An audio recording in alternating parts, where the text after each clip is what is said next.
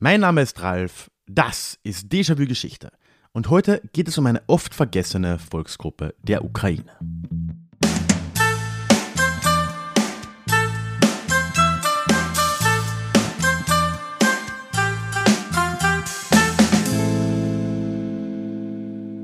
Hallo und schön, dass du heute mit dabei bist. Mein Name ist Ralf, ich bin Historiker und Déjà-vu soll für alle da sein, die sich mit Geschichte beschäftigen wollen, um die Welt von heute zu verstehen. Die heutige Folge erschien schon vor einigen Monaten im exklusiven Podcast des Déjà-vu Clubs. Darüber werde ich am Schluss noch mehr erzählen und selbstverständlich gibt es heute am Schluss auch wieder Déjà Klugschiss, also bleibt da auf jeden Fall dran. Jetzt würde ich aber sagen, starten wir erstmal direkt rein in diese Episode. Das Thema von heute ist in letzter Zeit tatsächlich auch immer wieder mal ein wenig in den Medien gewesen. Und mit letzter Zeit jetzt eigentlich weniger, gerade im Zuge der Ukraine-Krise, aber vor acht Jahren, acht Jahre inzwischen, das ist echt krass, äh, vor acht Jahren, als die Krim ja völkerrechtswidrig von Russland annektiert wurde, da war das schon ein bisschen mehr zu hören davon, nämlich die Krimtataren. Heute soll es um diese Gruppe der Krimtataren eben gehen und vor allem auch um die Geschichte des Kanats auf der Krim, die ja von dieser turksprachigen sunnitischen Gruppe für lange Zeit geprägt wurde. Das ist eine spannende Gruppe und ja, diese Krimtataren machen heute immer noch etwas über zehn Prozent der Bevölkerung der Krim aus. Wobei man sagen muss, wieder eigentlich, weil zwischenzeitlich, vor einigen Jahrzehnten, waren es eigentlich de facto auch schon null. Also, krasse Geschichte, du kannst es dir schon denken. Und ja, im Großen und Ganzen soll es heute also um drei Aspekte gehen. Am Anfang darum, wer diese Krimtataren überhaupt waren und wie es dazu kam, dass es auf der Krim eben so eine Gruppe gab. Zweitens, welchen Einfluss diese Gruppe dann mit der Zeit angenommen hat in dieser Region. Da schauen wir eben auf diesen Staat, vielleicht in Anführungszeichen, Scherze sagen, des Krimkanats. Ja, und dann drittens, wie das Ende dieses Staats aussah und wie es sich dann weiterentwickelte unter russischer Dominanz mit all der Dramatik, die ich jetzt ja schon zumindest angedeutet habe. Starten wir mit einer ganz einfachen Frage, oberflächlich zumindest. Wer sind denn die Krimtataren eigentlich? Und tja, das ist gar nicht mal so leicht zu beantworten und hängt ein bisschen davon ab, wen man fragt was man aber mit Sicherheit sagen kann, ist, dass es mit der Goldenen Horde zusammenhängt, diesem westlichsten der Nachfolgestaaten der Mongolen. Aber was? Mongolen? Reiternomaden? Steppenvölker? Höre ich jemanden aus dem Osten anreiten? Elias? Bist du das? Ja, ich habe Steppenreiter gehört, da dachte ich mir, ich komme mal kurz vorbei. weil äh, wo Steppenreiter sind, da bin ich auch nicht weit weg. Das ist mit dir wie mit diesem, was dieser Geist, vor dem die Leute in Amerika Angst haben, wenn man dreimal irgendwas sagt, dann erscheint... Bloody Mary, Bloody Mary, Bloody Mary, Mary? genau, ja, genau. Ja, so, so bist du mit Steppenvölkern. Ja, ja äh, aber schön, dass du da bist. Ja, gerne. Äh, ich wollte ja gerade da irgendwie reinspringen in eine Geschichte der äh, Krimtataren oder des Krimkanats. Und äh, ja, man landet ja dann relativ schnell irgendwie bei Mongolen und äh, bei der Goldenen Horde. Und ähm, ich glaube, man kann ja sagen, zumindest unter den Podcastenden in, äh, in Deutschland bist du, was die Goldene Horde angeht, jetzt nicht der schlechteste Ansprechpartner. Kann das sein? Ryan Reynolds here from Mint Mobile. With the price of just about everything going up during inflation, we thought we'd bring our prices down. So to help us, we brought in a reverse auctioneer, which is apparently a thing. Mint Mobile unlimited premium wireless. Ready to get 30, 30, bit to get 30, bit to get 20, 20, 20, bit to get 20, 20, bit to get 15, 15, 15, 15 just 15 bucks a month. So, Give it a try at mintmobile.com/switch. slash $45 up front for 3 months plus taxes and fees. Promo rate for new customers for limited time. Unlimited more than 40 gigabytes per month slows. Full terms at mintmobile.com. Ja, ich bin ja mittlerweile irgendwie an diesem äh, Punkt, äh, wie, wie heißt das nochmal, die, dieses ähm, diese Aussage, wenn man immer mehr weiß über das, das Thema, dann denkt, dass man immer, immer weniger weiß. Ach ja, ähm, das ist der, äh, das Gegenteil vom Dunning-Kruger-Effekt. Warte mal, ähm, das ist der Imposter-Syndrom. Okay. Das ist das, das Imposter-Syndrom ist das, oder? Weil, als du mich gefragt hattest, ich war so, ja, klar, kann dir was erzählen, aber, oh Gott, nein, jetzt irgendwie, muss ich erstmal alles wieder auf, äh, also alles wieder lesen und mich damit beschäftigen und Hilfe, ich weiß doch nichts. Und dann, ähm, ja, äh, ich würde gleich mal bei dem schwierigen Thema einsteigen. Ne? Also ich, äh, so, okay, wir wollen ja über das Krimkanat reden. Oder wir wollen eigentlich ja nicht nur über das Krimkanat als Staat reden oder als Gesellschaft, wir wollen ja auch über die Krimtataren als Gruppe reden. Wo kann man denn da überhaupt anfangen, mal zu verstehen, wo diese Leute hier so herkamen und wie dieses Ding da entstand auf der, auf, auf der Krimhalbinsel? Okay, aber da muss ich dann gleich dich zurückfragen. Meinst du jetzt das Krimkanat oder die Krimtataren? Ähm, schwierig. Ich glaube, wir fangen mit den Tataren an. Den Tataren an. Fangen wir mal Ja. damit an, wer denn da diese Leute eigentlich sind, die da seit dem Mittelalter auf der Krim gesiedelt haben. Diese sunnitischen Leute, die da rumsaßen, wer war denn das so? Auch das sind unterschiedliche Teils. Also äh, die äh, Krim war schon länger Ort, wo sich Nomaden sammelten, weil es gute klimatische Verhältnisse gab und es trotzdem Steppen gab in, in der Nähe, die man dann sie sich eigen machen konnte. Also auch schon vor den Mongolen gab es dort ähnliche Ethnien, die dort für eine gewisse Zeit lebten. Es gab an den Küsten noch ein paar alte byzantinische Siedlungen, sei es zum Beispiel Theodoro, Mhm. die mehr oder weniger unter der Kontrolle von Trapezoren bzw. Byzanz standen, je nachdem, aber auch sehr unabhängig waren. Das ist ein ganz interessanter Staat. Wir haben noch ein paar andere Städte dort an, an der Küste. Das berühmteste ist dann später Kaffa in der Hand der, der Genuesen. Aber Ja. das meinst du eigentlich gar nicht. Du meinst, wenn dann tatsächlich die Mongolen kommen, die dann eigentlich ja, zu Tataren werden. Was auch interessant ist, weil die Tataren laut der sogenannten geheimen Geschichte der Mongolen, die gar nicht geheim war, ja, egal, waren es eigentlich die Todfeinde der Mongolen. Aha, aber da haben sich dann die Namen irgendwann überlagert aus anderen Gründen. Das ist eine große Forschungsfrage, warum äh, in vielen Quellen dann Tataren der Begriff für die Mongolen wird, auch von ihnen selber. Also es ist nicht so, dass die sich da weigern. Man, man könnte fast annehmen, dass es so viele der besiegten Tataren in den eigenen Reihen gab, dass das mehr wird. Oder es wird teilweise sogar vermutet, dass die Mongolen auch Tataren waren. Aber und mit Genghis Khan breiten die sich ja dann aus und es gibt den ersten Vorstoß, der auch tatsächlich schon bis zur Krim führt. Also, Also beim 13. Da- Jahrhundert. Das, Genau Ja. Mhm. Gehen sie auch schon auf die, die Krim, aber unter Genghis Khan wird dieses ja, südrussische Steppe noch nicht erschlossen oder die Ukraine, die Ukrainer. Und erst unter den Söhnen von äh, Genghis Khan, insbesondere dann eigentlich sollte das so sein unter äh, das ist der älteste Sohn, der aber auch vor seinem Vater schon verstirbt und dann unter dessen ähm, so ein Batu und Orda kommen die Mongolen, Tataren nochmal zurück dann nach Südrussland, erobern das dann wirklich, besiegen zum Beispiel die Wolga-Bulgaren, die dort damals äh, lebten, zerstören die Kiewer Rus oder die alte Rus, wie man vielleicht eher sagen sollte, und beginnen dort dann einen Herrschaftskomplex zu etablieren.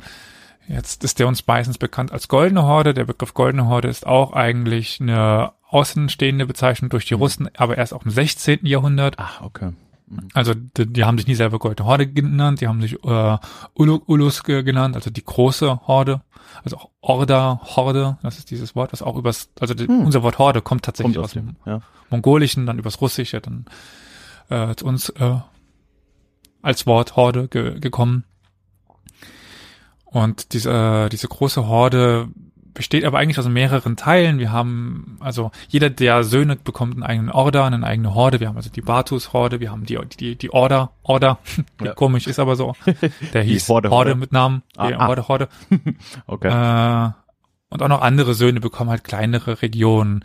Wir haben so einen Primus inter pares, also einen gleichen, der das Ganze vorsteht. Das ist am Anfang Batu, wir haben später Berke, noch weitere Namen, die es hier gar nicht so, äh, ja, gar keine Rolle im Großen spielen sollen. Man muss, äh, es gibt im mongolischen, in der mongolischen Gesellschaft damals kein festes Nachfolgesystem Mhm. Ja, ja. es gab nicht so, der muss erben und am Grunde musste jeder auch einen Teil bekommen. Und dadurch hatte jeder halt seine eigene eine Horde, also diese Zeltstadt, die dann mit ihm umherzog und ein Gebiet, was ihm zugeteilt worden ist. Mhm. Also Batu oder äh, dann später Berke, das waren die Primus inter pares, die die die die ersten untergleichen waren innerhalb der Goldenen Horde, lebten an an der Wolga, also da wo dann auch die Hauptstadt entstand, mehr oder weniger, also Sarai, Mhm. was auf Türkisch einfach nur Palast heißt oder ja, Stadt, sowas. Mhm. Also Das findet man ja in ganz vielen Namen wieder, bis nach Sarajevo, ne? Das ist ja einfach. genau. Oder auch natürlich Baschisarei, äh, Baschis- Baschisarei, ne, worüber wir nachher wahrscheinlich noch reden werden, ist ja auch. Die Hauptstadt, ja. Genau, ja. äh, der Krim-Tataren. Und es gibt zu dieser Zeit auch schon Abteilungen, die sich in der Nähe oder auf der Krim hauptsächlich befinden. Das ist nicht ganz so festzumachen, weil es halt ein Winter- und ein Sommerquartier gibt. Und das einfach eine sehr mobile Sache halt einfach auch war, ne? Ich meine, das sind ja immer noch trotzdem sehr stark nomadisch geprägte Strukturen, ne? Also von dem her, Ja. das nicht so festzumachen, ist ja klar, ne? Genau. Mhm. Also ich kann es jetzt bei dem Kern festmachen, also bei dem von Bate oder, oder Berke, der im, im Sommer eben im Norden war, weil es einfach angenehmer war, also in der Nähe von äh, Vol, äh, Bulgar, also äh, der alten Hauptstadt der, der Wolga-Bulgaren. Das ist in der Nähe von dem heutigen äh, K- äh, Kasan. Mhm. Und im Winter weiter im Süden in Sarai. Ah ja. Mhm. Das ist in der Nähe des Kaspischen Meers, also ungefähr in der Nähe von dem heutigen Astrachan, wenn man das auf der Karte sich mal anschaut. Also man kann auch jetzt nicht wirklich sagen, dass damals schon Menschen oder irgendwelche Herrschaftsgebiete nur auf der Krim lebten. Wir haben aber dann einen ja, mongolischen Prinzen, Nogai. Das ist äh, Urenkel Jadjis und beziehungsweise ein Großneffe von Batu. Der hatte in der Südukraine sein Herrschaftsgebiet. Der Nogai wurde nie Khan der Goldenen Horde. Er wurde sowieso nie Khan. Aber er war de facto so mächtig, dass zum Beispiel in den russischen Quellen ja oft als Khan tituliert wird, obwohl das eigentlich nie war. Mit dem kann man dann schon mal so ein bisschen festmachen, dass die Krim ein Herrschaftszentrum wird. Wie kann man das in der Zeit einschätzen? Wir, wir sind jetzt ja schon in so einer überlappenden Ära, wo ja auch langsam dann in zumindest gewissen ehemals mongolischen Kreisen äh, sich ja dann auch der Islam durchzusetzen beginnt, oder? Ist das, Mhm. ist das dann auch eigentlich jetzt da im 13., 14. Jahrhundert beginnt das auch auf der Krim eigentlich schon, oder? Parallel zu all dem. Ähm, Ja, ist aber super schwer fassbar in dem Sinne, wie viel Prozent jetzt. Also mit Berke, Berke war der erste muslimische Khan. Äh, Ich kann dir mal gerade die Jahreszahlen. Äh, genau, der ist äh, irgendwann nach 1205 geboren und wahrscheinlich äh, 1267 dann verstorben. Also wir Ah, sind dann also doch der, relativ früh eigentlich, ja. ja, genau. Wobei, mh, weil ihm es nicht so war, dass die Tataren mitkonvertieren mussten. Mhm. Also die richtige Islamisierung der Goldenen Horde kommt dann erst mit Usbek Khan im Anfang des 14. Jahrhunderts. Also dauert es ein bisschen dahin. Da können wir dann da schon davon ausgehen, dass der mehr, ja, Mehrzahl der Tataren muslimisch geworden ist. Mhm. Ja. Wir haben auch zu der Zeit dann die ersten Moscheen auf, auf der Krim, die wir nachempfinden können, äh, die oft von den Mamluken in Ägypten gesponsert worden sind. Darüber kommt auch ganz viel äh, dieses Einfluss des Islams, aber auch aus Zentralasien. Die Goldene Horde reichte bis ungefähr an ähm, den äh, Aralsee heran, noch ein bisschen weiter südlich teilweise. Das ist ähm, die Re- Region äh, äh, Choresmien, so heißt das. Okay. Und äh, Choresmien ist eine sehr, sehr, sehr alte Hochburg des Islams. Also im neunten Jahrhundert zum Beispiel war das einer der Dichter, äh, Denker und so weiter Orte, also Chiva äh, und dann auch ein bisschen weiter südlich, dann schon äh, mehr in Richtung Choresem, äh, Bu- Buchacha und wir können dann im 14. Jahrhundert ganz viele islamische Denker fassen. Das ist super schwer, weil die ähm, die Tataren selber nicht ge geschrieben haben zu dem Mhm. Zeitpunkt Ja, oder ja. wenig. Äh, nur, nur Urkunden. Aber ganz viele haben die Nisbas, das sind Beinamen, so wie, wie äh, Al-Bukhari, Al-Samarkandi, Al-Khwarizmi. Dann weiß man eben, dass sie aus dieser zentralasischen, äh, asiatischen Gegend gekommen sind und daraus den Islam dann mitge mitgebracht haben. Ah ja. Mhm. Also heutiges Genau. Usbekistan, die Ecke Transoxanien. Ja. Ja. Genau. Mhm.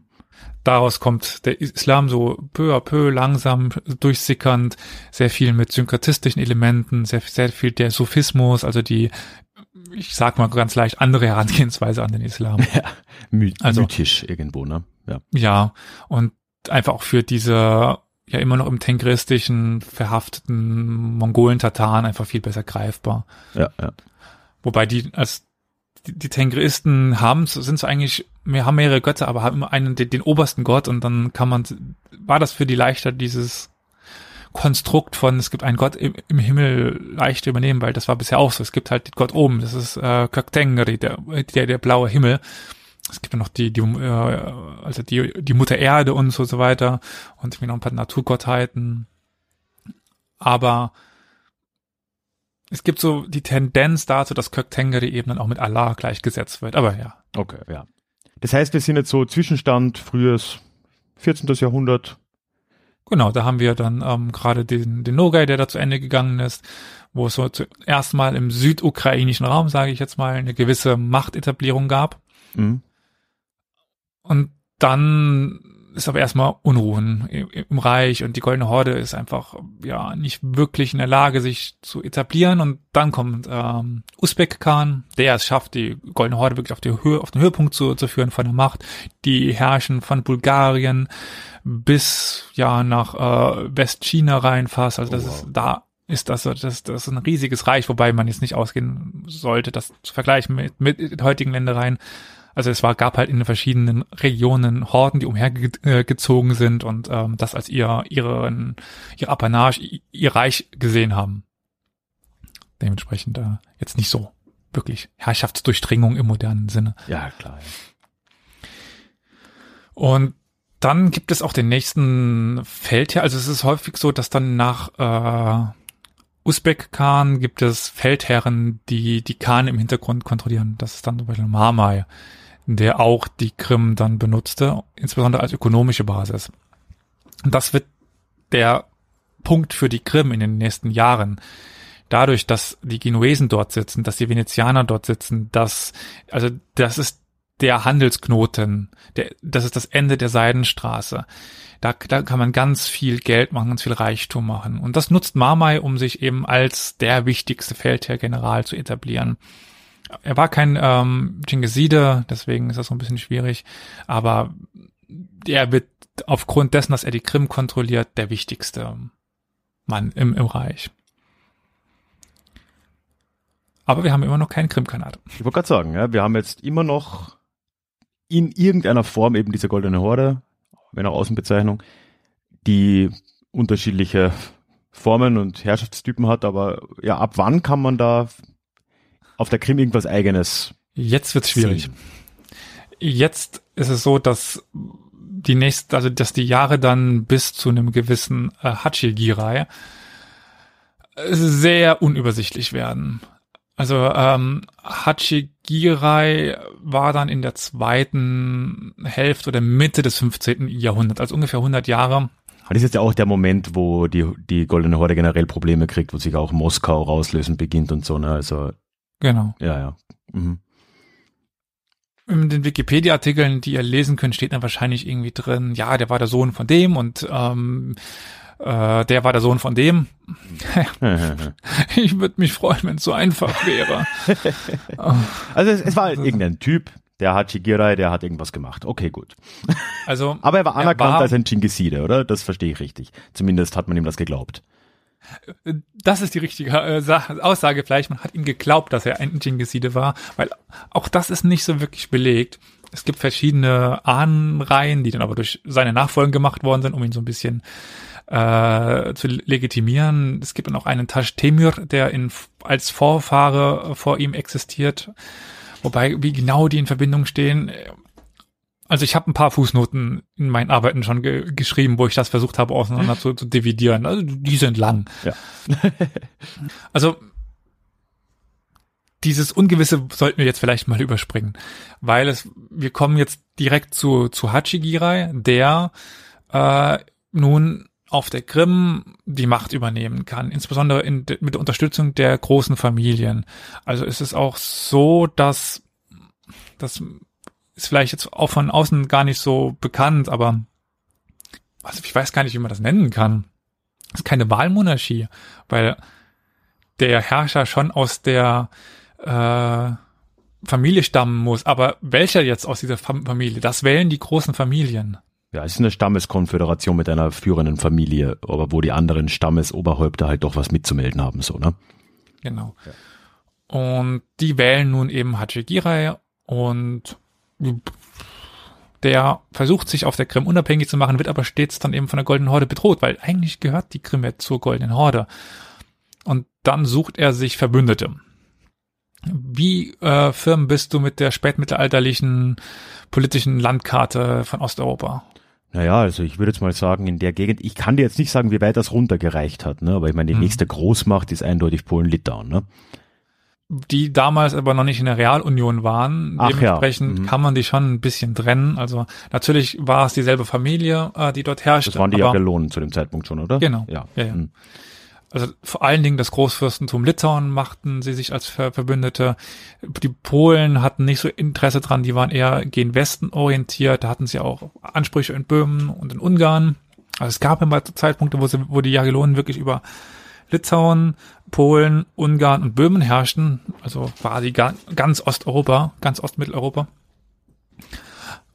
Aber es war dann oft so, dass es dann eben den König von, von Polen gab, der seinen Bruder oder so dann in Litauen Ach. stationiert hatte. So, ja. Mhm. Und der hatte dann die, die Vollmacht, da eben verhandeln zu dürfen und Bündnis einzugehen. Okay, also wir haben jetzt hier vor allem Litauen dann als Player, weil Polen deutlich weiter in den äh, Westen quasi aktiv war.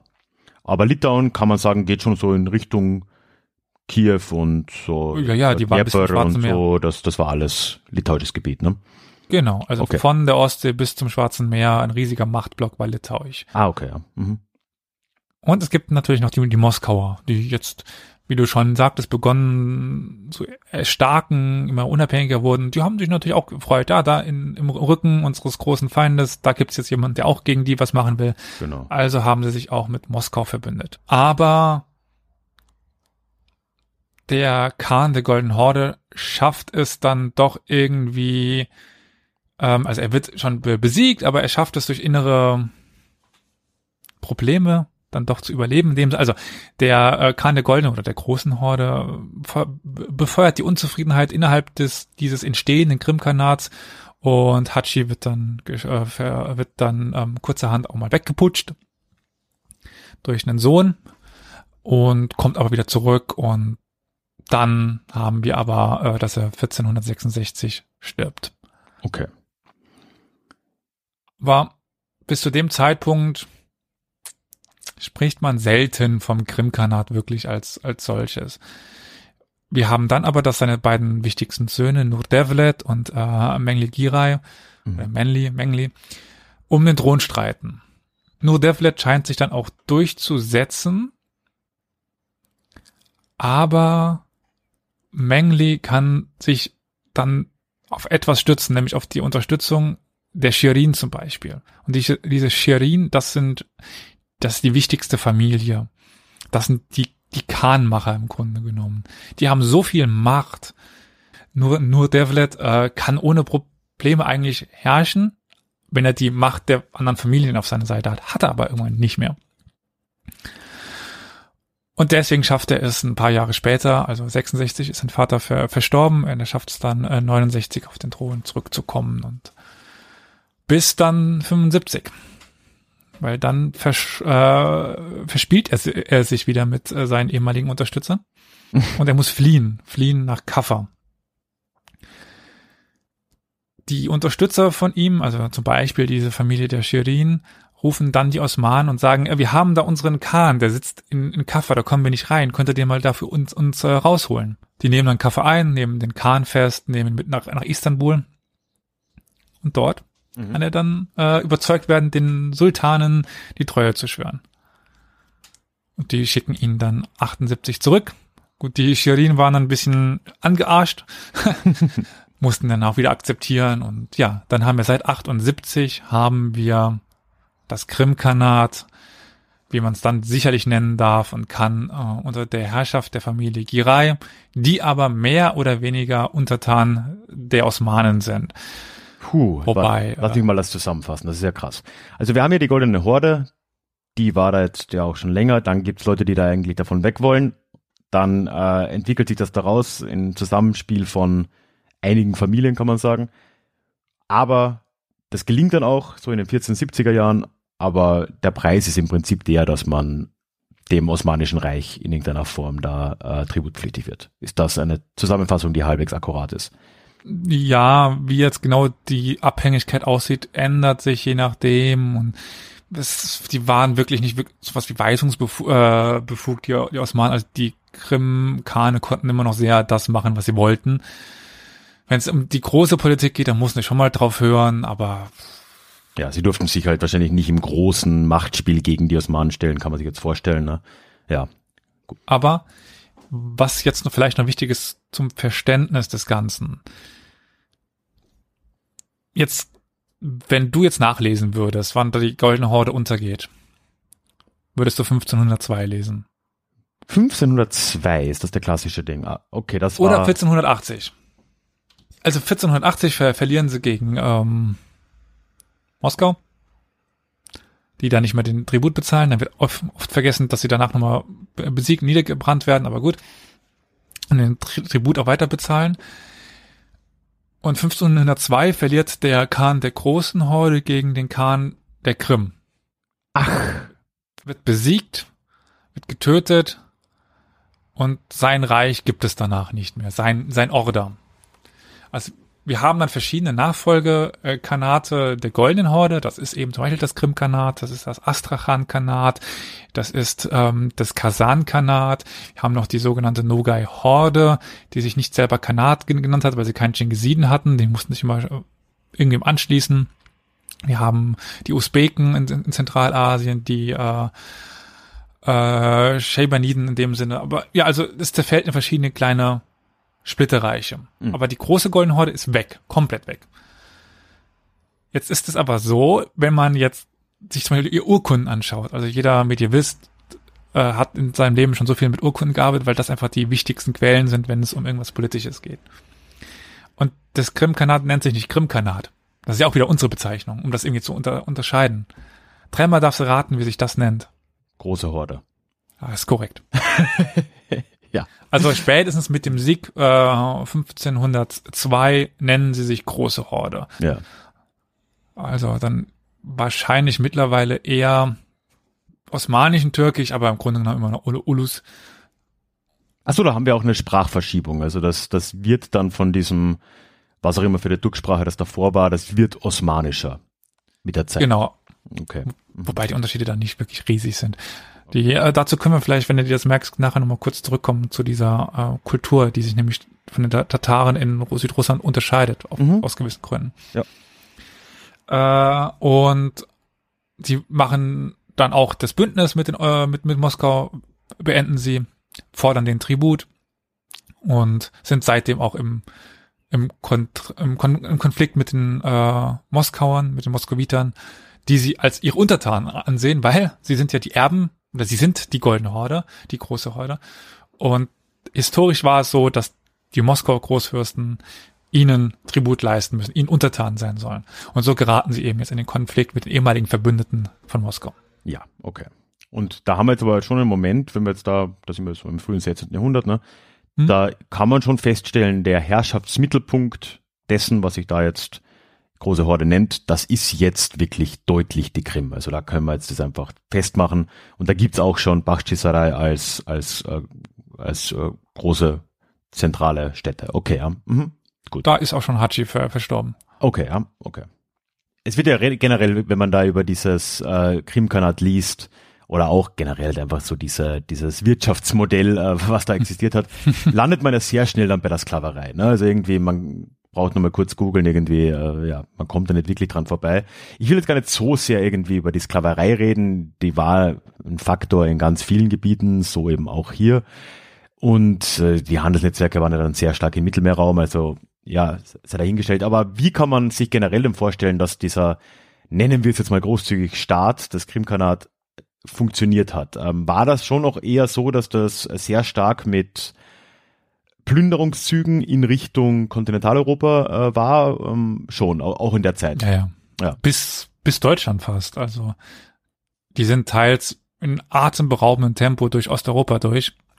Also der Khan rief die äh, Tataren zusammen, also jeder wehrfähige Mann musste dann folgen, jeder musste ausgerüstet sein mit einem Pferd, Pfeil und Bogen, äh, Ver- Versorgung und ähnliches. Und die waren wirklich so schnell, dass oft das Problem, also das, wenn Polen, Lit- Litauen ihre Armee ihnen entgegen hätte stellen können, hätten die Krim-Tataren keine Chance. Aber die waren so schnell, dass sie, wenn bis die, äh, bis Polen, Litauen die Armee wieder aufgestellt hatte, waren die schon einmal plündern und dann wieder zurück.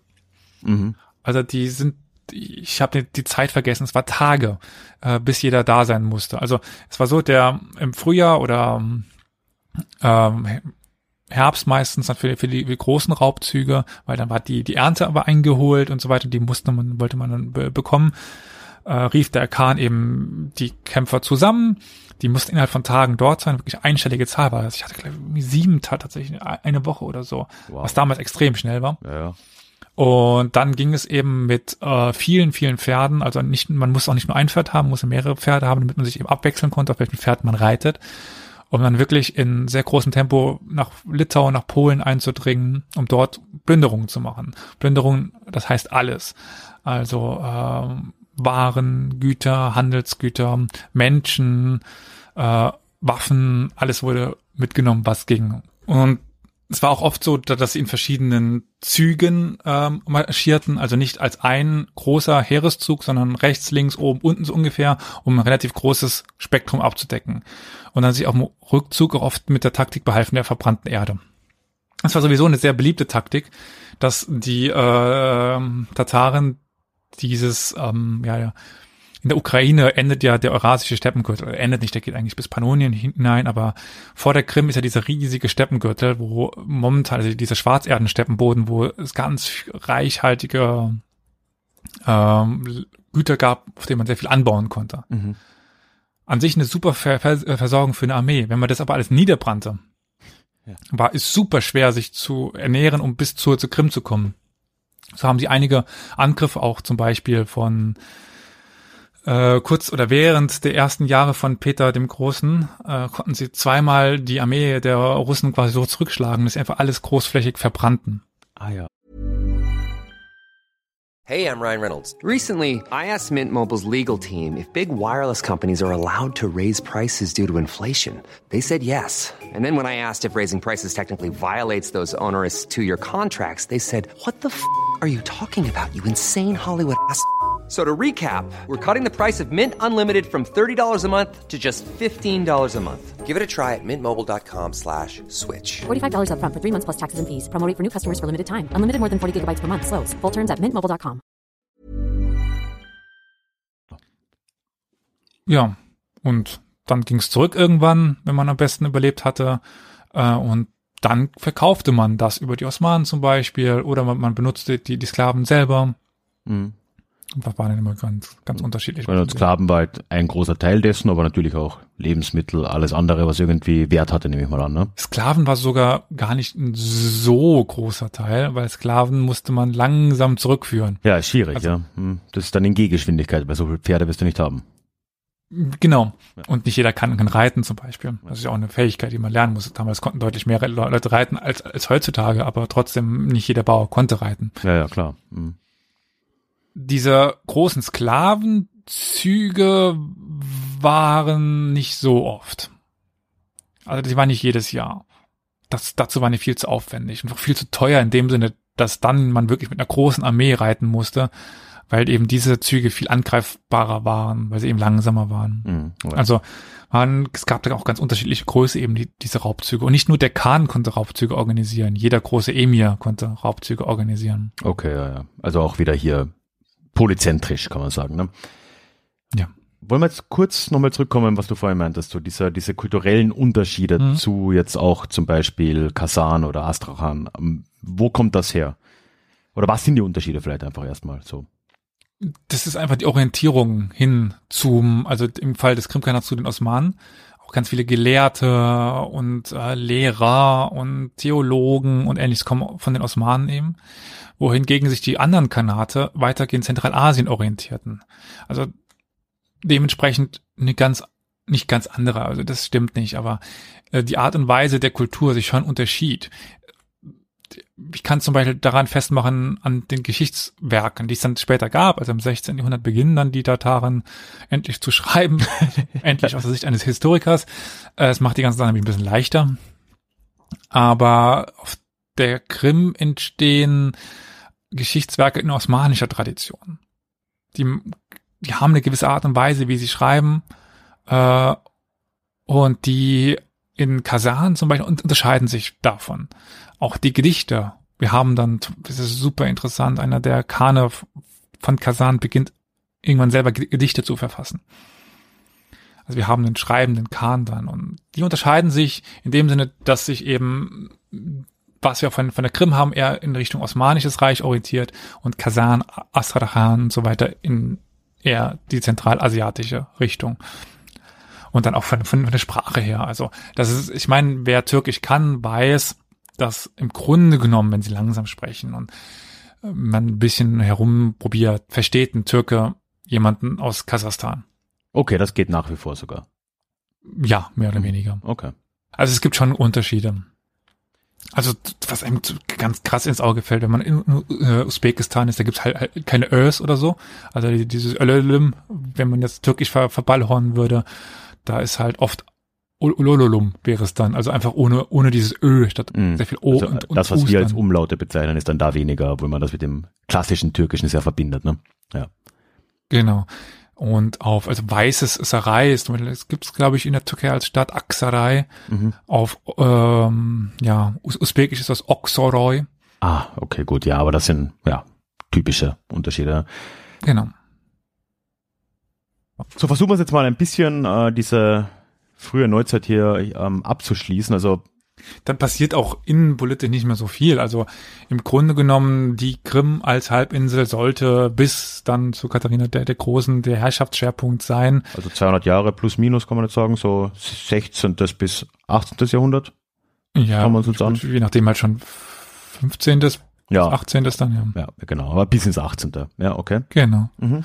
Da passiert dann auch nicht mehr so viel und äh, man kann da jetzt natürlich äh, bisschen noch die, die Geistesgeschichte untersuchen oder sowas, aber das würde jetzt, denke ich, zu, zu weit führen. Ich meine, danach wird es jetzt ja natürlich dann sehr schnell, oder ich, ich schätze jetzt mal, ohne dass wir da jetzt in die Details eingehen, ähm, auf die Details eingehen müssen, du hast jetzt ja schon einen äh, Streifzug der, der russischen Armee auch erwähnt, ne, der dann da wegen der Politik der verbrannten Erde dann gescheitert ist und Peter dem Großen.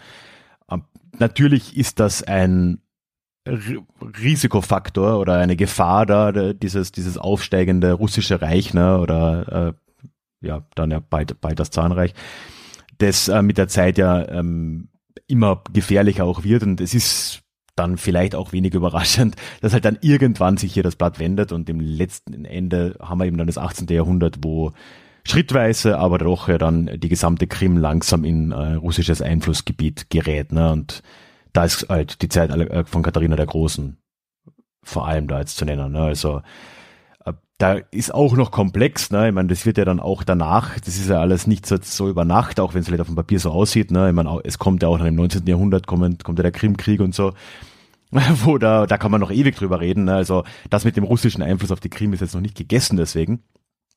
Aber ich glaube, man kann jetzt schon mal sagen, so ab dem späten 18. Jahrhundert war es das mit dem Kanat, oder? Also das kann man eigentlich abschreiben. Was ich vielleicht noch kurz vorher erwähnen möchte, warum diese Rivalität mit, mit Moskau so wichtig war. Mhm. Es war nicht nur so, dass die Krim-Kane auf der Krim saßen, das hatte ich gerade eben vergessen. Sie werden irgendwann auch, bekommen sie den Thron in Kasan und in Astrachan. Ach, also es, mhm. es gibt auch 1500 Schieß mich tot, irgendwann nochmal den Überfall von Moskau und die plündern die Stadt. Also es, es gab nochmal kurz die Chance, dass die Goldene Horde quasi zurückkehrt.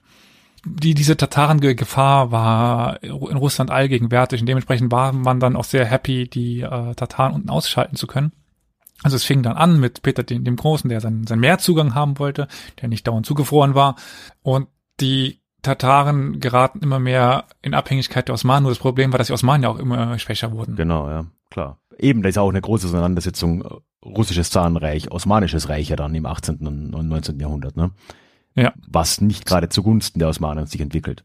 Nee, zu der Zeit entwickelt sich fast nichts mehr zugunsten. Nee, der. kann man glaube ich sagen, ja. ja. Gut, das ist dann sowieso eine sehr komplexe Zeit, ne, wo wir dann weiter westlich ja dann sogar dieses eigentlich einen Dreikampf haben, ne, wo die Habsburger auch nochmal mitmischen, wo es ja ständig Kriege gibt zwischen Osmanischen Reich, Russland, Österreich in unterschiedlichsten mhm. Konstellationen.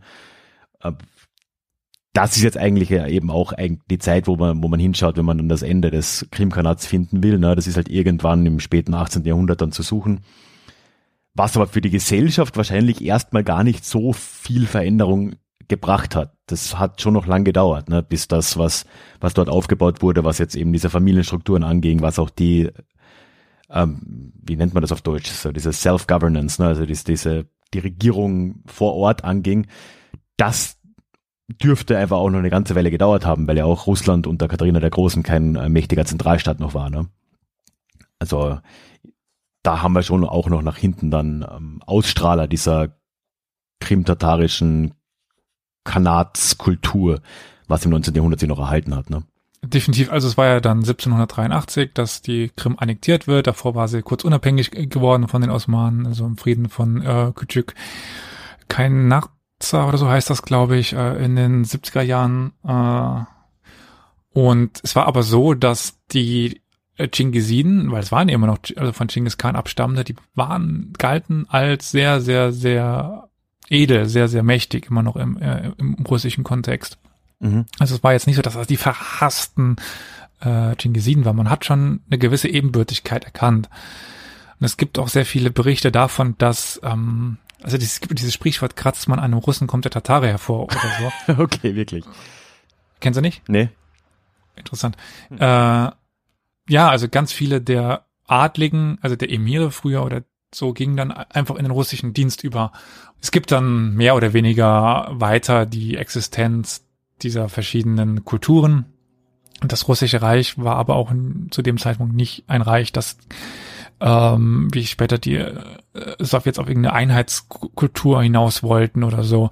Und es gab auch zum Beispiel viel zu viele Moslems, um den Is äh, Islam unterdrücken zu lassen. Das hätte niemals funktioniert. Ja, das geht ja auch heute nicht in Russland. Also wird ja auch, soweit ich weiß, nicht mehr, muss man sagen, aktiv versucht. Tschetschenien, ja. Beispiel. Ne? Tatarstan. Ja, Tatarstan, genau. Also ja, das hat sich ja gar nicht so grundlegend geändert. Ne?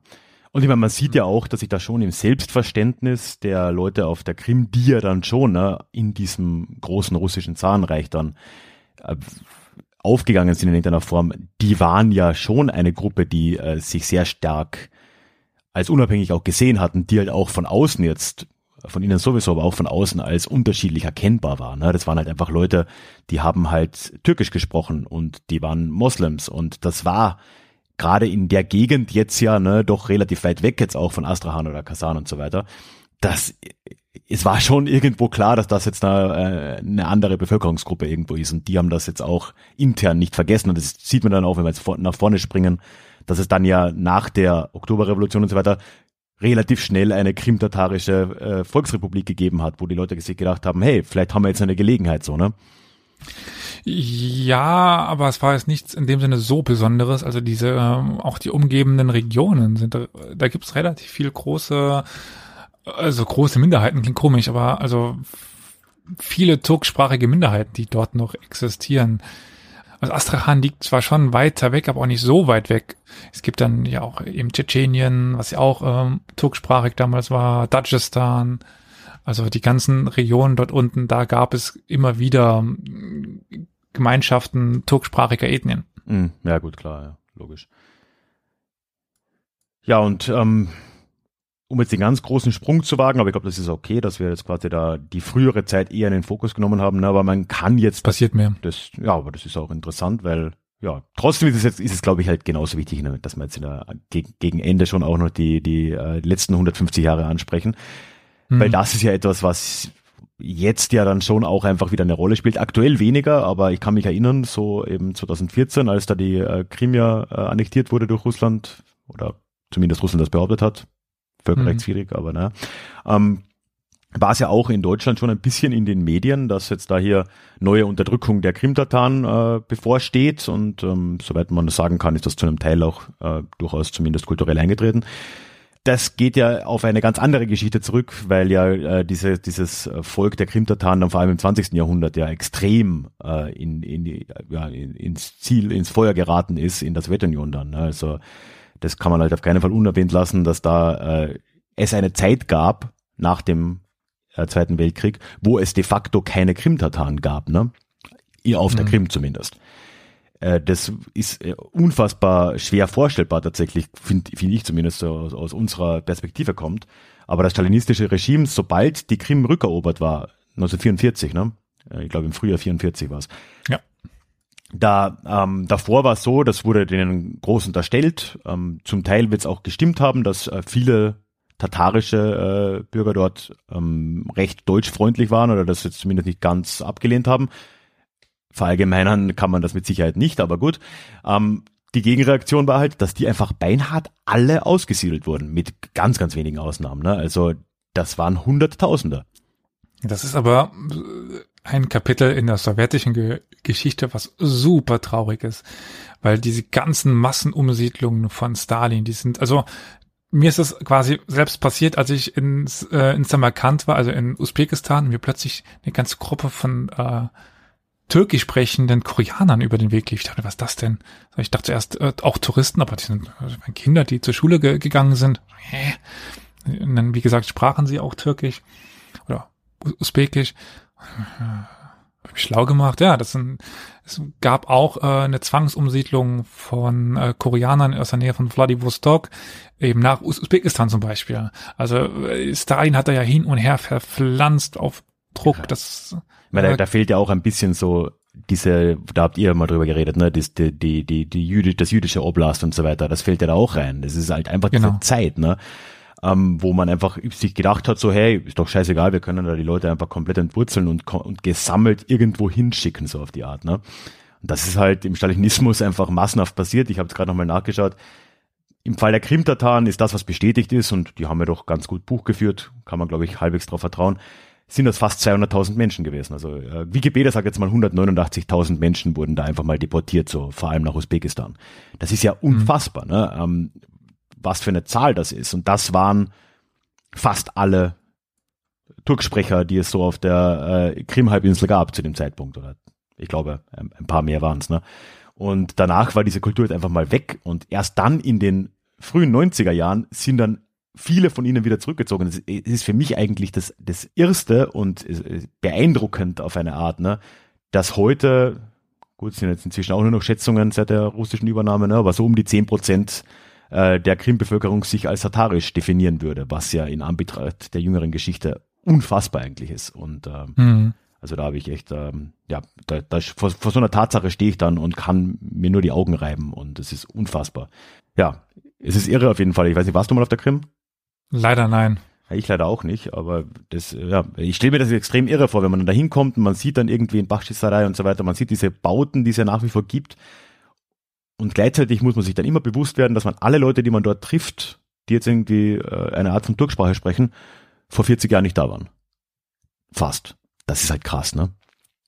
Ja. Aber ihre Großeltern waren halt da. Ähm, ja, ihre, ihre Geschichte. Es gibt kaum ein Land, wo die äh, Bevölkerung so hin und her gereicht worden sind. Also ja, ist krass, ja. Wenn man dann fragt, ja, meine Mutter war in Vladivostok, mein, mein Vater kommt aus Samara, äh, meine Opern aus, äh, aus St. Petersburg, äh, meine Oma aus, aus, aus Omsk. Also äh, das ist ja, ich habe da auch vor kurzem, dabei, dazu weiß ich aber auch eigentlich überhaupt nichts. Ähm, vielleicht äh, weißt du da was, aber mir hat mal ein Hörer von mir geschrieben, äh, der Ivan, liebe, liebe Grüße an Ivan.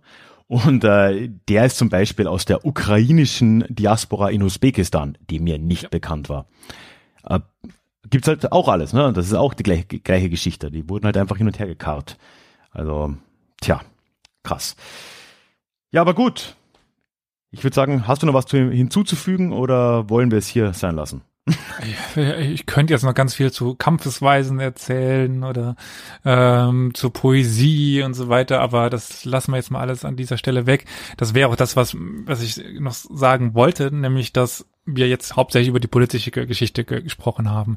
Und da passiert halt irgendwann nach der Anfangszeit nicht mehr so viel, weil die halt immer auf, auf ihrer kleinen Halbinsel sitzen da, äh, alle paar Jahre zu großen Bünderungszügen rausgehen und ja, irgendwann dann aber geschluckt werden. Das ist jetzt überspitzt, aber im Grunde genommen, wenn man halt über die großen politische Geschichte spricht und dann eben nicht über jeden Raubzug sprechen möchte, dann ist man dann halt irgendwann nach dem 15. Jahrhundert relativ schnell beim bei der Eroberung und äh, ja, ja klar. Mhm.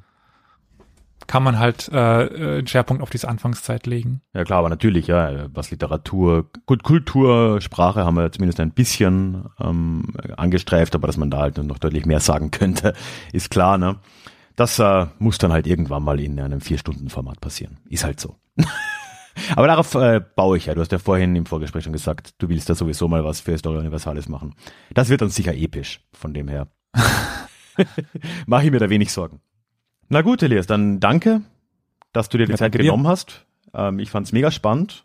Und äh, wenn ich jemals wieder etwas über Reiter, vor allem aus dem Osten, wissen will, ich weiß, wen ich frage.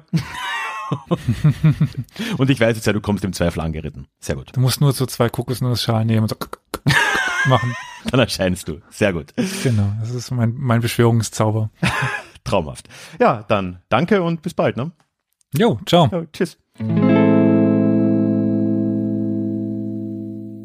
Zuallererst möchte ich auch hier nochmal dem lieben Elias danken, dass er sich bereit erklärt hat, mir da auszuhelfen für diese Folge und vor allem das bei einer ursprünglichen Hörerinnenschaft von ein paar Dutzend im Club-Podcast. Also vielen lieben Dank, Elias, wirklich nicht selbstverständlich.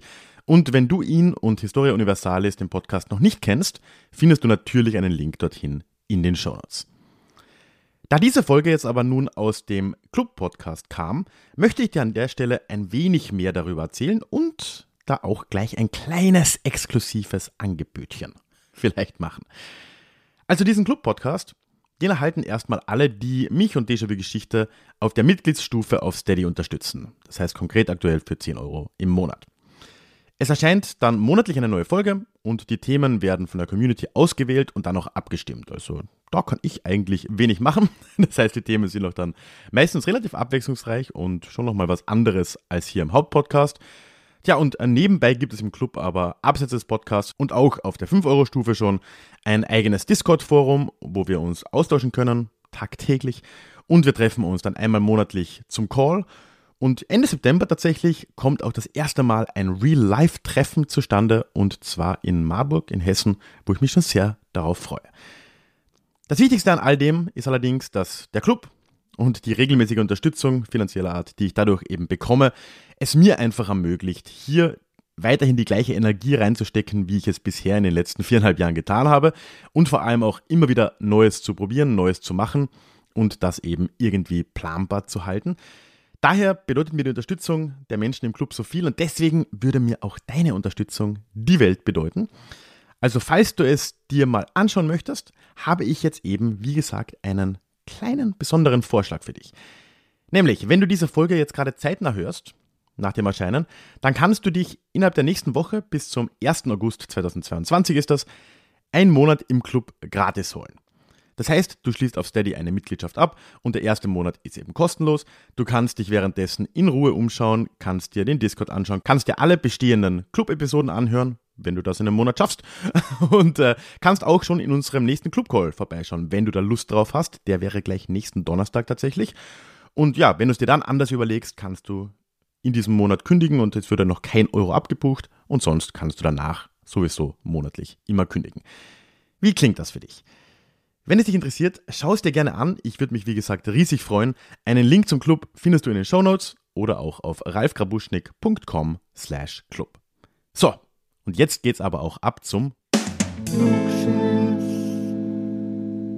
In der letzten Folge ging es hier ja gemeinsam mit Jasmin von Her Story um Rosa Luxemburg. Tja, und leider habe ich jetzt an der Stelle im Klugschiss keine sonderlich erfreuliche Rückmeldung zu erzählen. Eigentlich nur etwas, was tatsächlich doch in erschreckender Regelmäßigkeit vorkommt. Und ja, gerade deswegen möchte ich es hier auch nochmal teilen, auch wenn das eigentlich nicht so ganz die Idee dieses Formats hier des Klugschiss ist. Es kam dann nämlich relativ prompt ein Kommentar auf Twitter rein und ich zitiere mal, Zitat, Wer Arbeiterbewegung Schluck auf gendert, wird von mir nicht mehr gehört. Punkt. Also, was soll ich dazu noch sagen? Na, wenn solche, von mir jetzt mal so gelesene, weiße Männer, wie dieser Kollege hier, ich gehe jetzt einfach mal davon aus, nach wie vor mit so einer Selbstverständlichkeit und ohne jegliche persönliche Konsequenzen davon zu tragen, ne, öffentlich gegen ja letztendlich eine sprachliche Repräsentation von Vielfalt auftreten, ja, dann ähm, fühle ich mich zumindest mal wieder erinnert, warum ich das alles hier mache. Nicht nur das Gendern im Podcast, nicht, das, nicht nur das Versuchen, inklusiv aufzutreten hier im Podcast, sondern auch den Podcast an und für sich, ne? Dass ich ja doch die Hoffnung habe, hier ja, gewissermaßen vielleicht die Debatte ein wenig äh, mitgestalten zu können. Wer weiß, dass unsere Welt vielleicht ein wenig inklusiver wird. Ähm, von dem her, ja, danke mal für das Kommentar. Falls diese Person hier immer noch zuhört, dann ähm, war das zwar gelogen, das mit dem nicht mehr hören, aber ich bin persönlich nicht beleidigt, also hallo, grüß dich. Ja, und ich würde sagen, wir lassen das jetzt mal wieder hinter uns und kommen zu den etwas angenehmeren Sachen und die Frage an euch für diese Woche. Es ist zwar jetzt ein wenig spät, nachdem du die Folge mit mir und Elias gehört hast, aber es würde mich trotzdem ziemlich interessieren und deswegen frage ich jetzt, einfach, weil ich glaube, dass das Thema Krimtatan doch ein ziemliches Randthema ist. Also die ganz einfache Frage, haben dir die Krimtataren als Volksgruppe vorher eigentlich schon etwas gesagt, bevor du diese Folge gehört hast?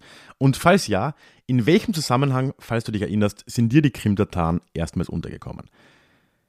Ich weiß, wie das bei mir der Fall war, ich habe es auch angeteasert in der Folge, aber mich würde es einfach mal interessieren, wie das bei dir war, wenn das denn der Fall ist oder wenn nicht, dann nicht, ne? Und da würde mich ja deine Einschätzung bzw. deine Erfahrung sehr interessieren. Wie immer bei Deja Klugschiss kannst du mich da entweder per Social Media erreichen. Ich bin auf Instagram und auf Facebook als Déjà-vu Geschichte unterwegs, alles zusammengeschrieben. Und auf Twitter, mehr oder weniger privat, als Ralf Krabuschnik, auch zusammengeschrieben. Da kannst du mich adden, dann sehe ich das. Du kannst mir auch eine Nachricht schreiben natürlich. Und alternativ geht das auch per E-Mail an die hallo at ralfkrabuschnik.com. Tja, und egal welchen Weg du wählst, bist du dann bei der Teilnahme mit der Namensnennung deines Vornamens einverstanden. Damit sind wir am Ende dieser Folge angekommen und auch kurz vor meiner Sommerpause. Äh, vielleicht kennst du das ja schon. Im August werden zwar Folgen erscheinen, aber ich werde jetzt in dieser kommenden Woche diese Sachen vorproduzieren und einstellen. Da wird also von mir sonst ein wenig weniger zu hören sein, aber zwei Folgen werden auch im August kommen. Ich freue mich, wenn du dann auch wieder dabei bist und spätestens im September, da hören wir uns dann in Real Time dann auch wieder. Ich freue mich schon sehr drauf. Werde versuchen, den Sommer trotz absurder Hitzewelle, aber wir wissen ja alle, woran es liegt, ne? Sind wir selber schuld. Genießen. Ich hoffe, du kannst dasselbe tun und wir hören uns dann sehr bald wieder. Bis dahin, mach's gut.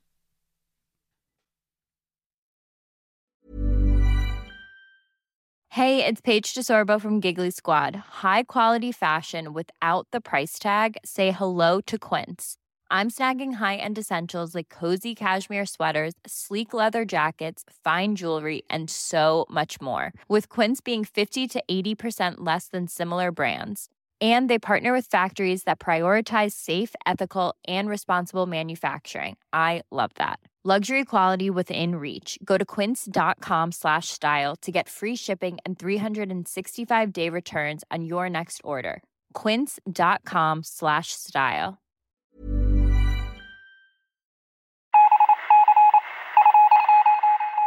Möchtest du dich noch mehr mit Geschichte beschäftigen? Dann werde doch Teil der Community und hol dir deine persönliche Dosis Geschichte regelmäßig ins Postfach. Mit dem Déjà-vu Geschichte Newsletter. Dort erwarten dich abwechslungsreiche Geschichte-Häppchen, zweimal im Monat direkt in dein E-Mail-Postfach, Austausch mit mir, ich kann dich erreichen, du kannst mir direkt antworten und ich melde mich auch garantiert wieder zurück. Und als Dankeschön das exklusive Hörbuch Psoffene Geschichte, wie Alkohol die Geschichte prägte direkt zum Download nach deiner Anmeldung. Alle weiteren Infos zum Newsletter findest du verlinkt in den Show Notes oder auf ralfgrabuschnick.com slash newsletter. Ich würde mich sehr freuen, dich dort begrüßen zu können.